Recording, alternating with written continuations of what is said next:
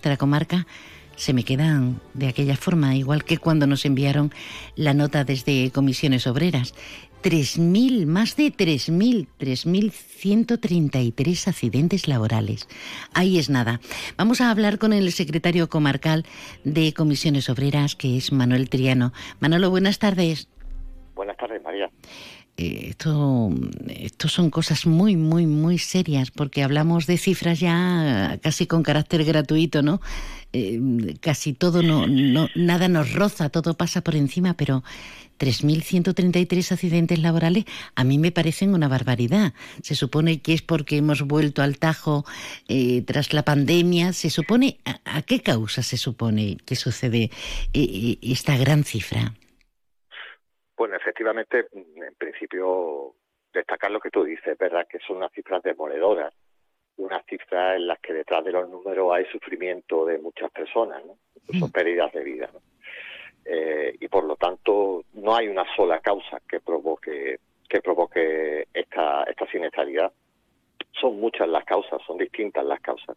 Y en ese sentido es verdad que el incremento de la actividad productiva y el que haya un volumen mayor de trabajadores y trabajadores en activo eh, aumenta el riesgo, pero fundamentalmente nosotros creemos que es posible trabajar sin riesgo y en ese sentido creemos que es fruto de la irresponsabilidad de algunas empresas, es fruto de la necesidad de tener una, una acción inspectora eh, mayor de la que tenemos ahora y fundamentalmente es fruto de que la cultura preventiva ha perdido escalafón en en el mercado de trabajo hoy por hoy algunas empresas hacen la, asumen como un costo de producción y no como una responsabilidad para con sus trabajadores y trabajadoras en cuanto a preservar su, su salud, su seguridad y su vida. Así que por un lado está bien claro, hace falta más investigación, hace falta más control, pero sobre todo y especialmente que las empresas cumplan cumplan con la ley en materia de prevención para que estos datos de siniestralidad no, no sean lo que, lo que vienen siendo. Em, desde fuera mm, aparece la impotencia. Porque ¿qué hacer, eh, Manuel, si yo estoy trabajando en una empresa que no me ofrece condiciones laborales que preserven mi salud y mi integridad? No es tan fácil decir, pues denuncio, o no es tan fácil decir, pues me voy. ¿Qué deberíamos hacer en los curritos?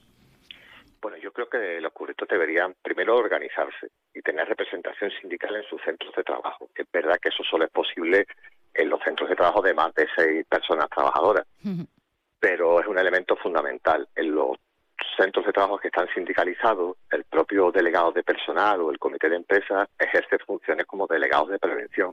Y es verdad que, en esos centros de trabajo eh, que, que, están sindicalizados hay menos riesgo, ¿no? porque hay un mayor cumplimiento de la legislación. Y, por otra parte, en aquellos sitios donde no haya representación sindical, eh, nosotros tenemos las puertas abiertas y nuestra Secretaría de Salud Laboral atiende a, muchos trabajadores y trabajadoras que con la máxima discreción nos trasladan sus preocupaciones y nosotros actuamos también con esa discreción de vida para salvaguardar pues el ideológico a la pérdida de puestos de trabajo que en algunas ocasiones se encuentran detrás de muchas de las malas prácticas. ¿no?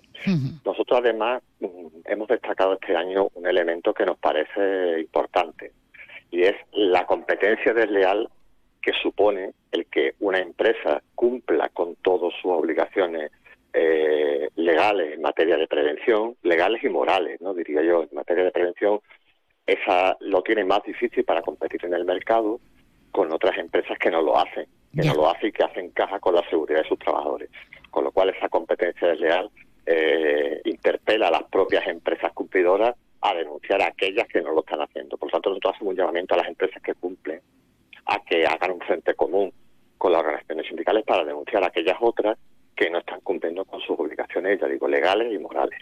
Por muy feo que suene, 3.133 accidentes laborales y hasta tres personas fallecidas en un año, en un año con, una incidencia de siniestralidad bastante considerable. Eh, tienes mucha bulla, que tiene muchas cosas que hacer, Manuel, pero acláranos, el porcentaje, como siempre, mayor, me refiero a, los percances y a los accidentes, mayor en, lo masculino que en lo femenino. Sí, efectivamente, también porque hay una mayor ocupación masculina que femenina, pero no obstante es curioso, nosotros lo estamos analizando, no tenemos una explicación, salvo que las mujeres tengan un nivel de cuidado y de responsabilidad mayor que los hombres, no lo sé, no, no, no, no, no me gustaría aventurar nada porque no, no tenemos claro el porqué, pero efectivamente es mucha mayor la siniestralidad en el sector masculino que en el femenino. Y cuando hablamos de siniestralidad, a mí siempre me gusta eh, destacar que bueno que lo más llamativo, lo más doloroso, lo más dramático son las tres personas que, que perdieron la vida, ¿no? Mm. Bueno, el trabajador de Acerinox que murió el año pasado después de un accidente ocurrido con anterioridad, una compañera de ayuda a domicilio mientras eh, iba de un puesto de trabajo de un centro, de una casa a otra en su jornada laboral. En la zona del Faro, sí. Y el compañero que, que falleció en las obras del acceso sur, por ponerle por ponerles caras. Pero detrás de los otros 3.000 accidentes, 3.000 y pico, eh, en muchas ocasiones hay, un, hay realidades muy duras, porque un accidente laboral te puede condicionar tu vida profesional y tu vida personal durante el resto de tu existencia. Hmm. Y, bueno, pues es muy duro eh, que pongamos mucho el foco en los accidentes mortales porque son dramáticos, pero hay otros dramas más silenciados, más silenciosos, hmm. que son esos accidentes que eso que condicionan tu vida laboral y familiar personal durante el resto de tu existencia. Bueno, pues aquí ponemos un punto y seguido, ojalá la próxima vez que, tengamos que hablar por necesidad imperiosa de estos accidentes, de, estos accidentes en el tajo, en el curro, en el ámbito laboral, eh, la incidencia baje por el bien de, todos. Manuel Triano, gracias por estar con nosotros. Gracias a ti por, por, por preocuparte de estos temas. Un abrazo. ¿Te apetece degustar comida vegana? Ya la puedes encontrar en el Hotel Alborán. En nuestro restaurante El Claustro, esta temporada, ampliamos nuestra oferta gastronómica con una carta veggie con ingredientes 100% vegetales by Blocks Foods, empresa veggie de la comarca. Y si eres de comida tradicional, elige carta o menú diario para almuerzos y cenas. Y degústalo en nuestro patio andaluz con mesas al aire libre. Seas como seas, tu sitio es el restaurante El Claustro en el Hotel Alborán. Estoy pensando en comprarme un Peugeot 3008. Pues no hay mucho que pensar. Decídete ya por un Peugeot 3008 y siente la emoción de conducir la tecnología y el diseño más avanzados. Consíguelo este mes con unas condiciones exclusivas y además entrega inmediata.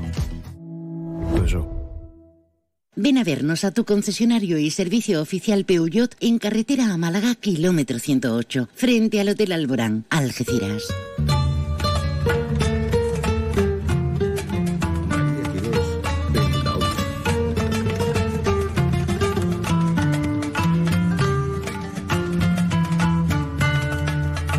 Hacía tiempo que no hablábamos de la asociación del colectivo Amigos del Pueblo Saharaui y hoy tenemos la excusa perfecta porque están llevando a cabo una, una recogida, una recogida con alimentos para esta misma semana.